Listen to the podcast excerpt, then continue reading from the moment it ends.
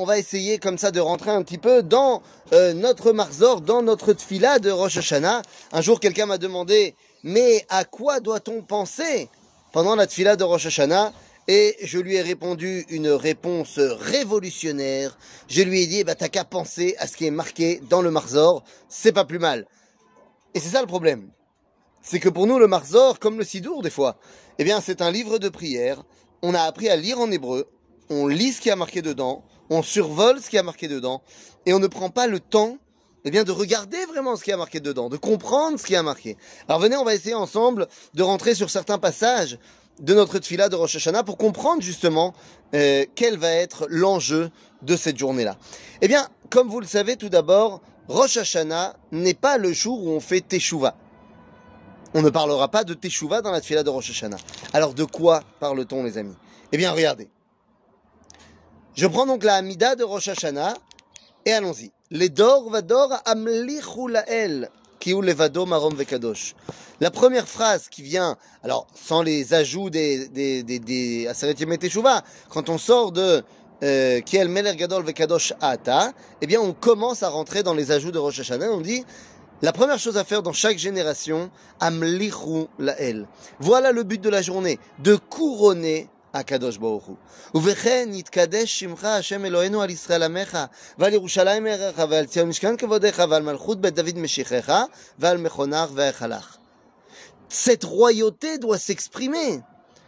Où va s'exprimer la royauté d'Akadosh Baruch Hu Eh bien, tout d'abord sur le, le peuple d'Israël, ensuite sur ce peuple d'Israël revenu à Jérusalem, ensuite sur le mont du Temple, sur la maison de David, et le Beth Amikdash.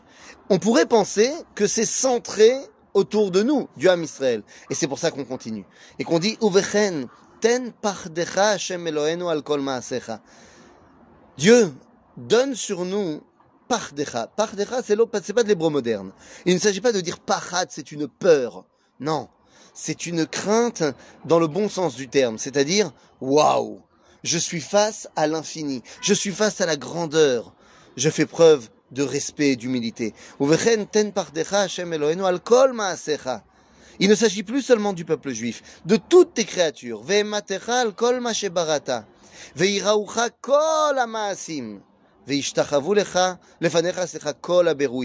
Toutes tes créatures se prosternent devant toi. Et à ce moment-là, eh bien, il s'agit maintenant d'une prise de conscience de l'humanité tout entière. Regardez ce qui se passe tous les hommes vont se réunir et vont créer une organisation. Incroyable Est-ce possible que les hommes décident de s'unir pour créer une organisation qui les réunit tous? Nous dit le Rav David Cohen, le Rav Anazir. Mais cette partie de la Tfila s'est réalisée, puisqu'il s'agit de l'ONU. L'ONU, c'est une organisation qui réunit et là pour faire la volonté de Dieu. Et quelle est la volonté de Dieu? La volonté de Dieu l'ustensile de prédilection pour Akadosh Baruch L'ONU a été créée pour faire la paix. Alors vous allez me dire tout va bien. Bien non. Parce que nous dit le Rav Nazir, il manque la fin du verset. Enfin, de la, de la phrase, pas du verset, de la phrase. La shalem. Pour l'instant, ce n'est pas belevav shalem. Ce n'est pas avec tout leur cœur. Alors oui, l'ONU, les pays de membres de l'ONU se réunissent pour ne pas faire la guerre, mais c'est pour surtout leur tirer leur propre intérêt. Ce n'est pas belevav shalem. Alors qu'est-ce qu'on fait? On sait bien que Ribono Shalom, c'est toi qui finalement gère les dirigeants du monde. Arelev melachim beyad Hashem. Oz beyadecha ugvura biminecha veshimcha nora al kol ma shebarata. À un moment donné, le nom de Dieu sera mis en avant chez toutes les nations. Peut-être que ça commence lorsqu'on voit les États-Unis dire partout in God we trust, mais ce n'est pas suffisant. Uvechen ten kavod Hashem le'amecha. Il faut que maintenant ce soit le peuple d'Israël qui soit mis en avant par les nations et par Akadosh Baruch Hu. Pourquoi? Parce que simcha la'artzecha vesason nirecha utzmichat keren et David avdecha ve'arichat ner leven ishaim meshichecha b'mera b'yamenu. Ce peuple d'Israël a un rôle à jouer. Et ce rôle, c'est de dévoiler Malchut Hashem, de dévoiler la royauté divine dans ce monde. Évidemment, si le peuple juif ne se contente que de faire Shabbat et de manger kasher, quel message a-t-il à apporter à l'humanité Il doit apporter cette dimension de royauté d'Akadosh Baruch Hu dans le monde. Et là, à ce moment-là, on pourra dire V'chen tzadikim yiru veismachu. Les tzadikim, Am Israël, aura tellement de joie de pouvoir remplir son rôle. וישרים יעלוזו וחסידים מרינה יגילו ועולתה תקפץ פיה וכל הרשעה כולה כעשן תכלה. À ce moment-là, le mal disparaîtra parce qu'on pourra lui expliquer que c'est mal.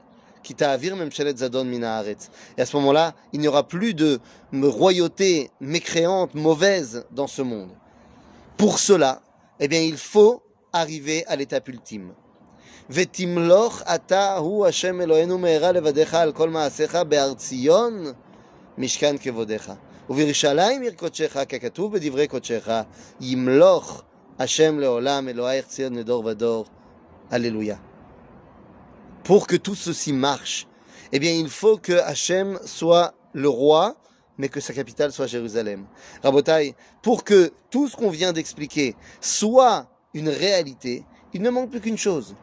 Il faut tout simplement faire bouger le siège social de l'ONU de New York à Jérusalem. Que les nations du monde prennent conscience que c'est de Jérusalem que sort la parole divine pour eux, pas que pour nous, mais pour eux. Et ainsi, à ce moment-là, les goïms pourront réaliser le verset de Ishayahu.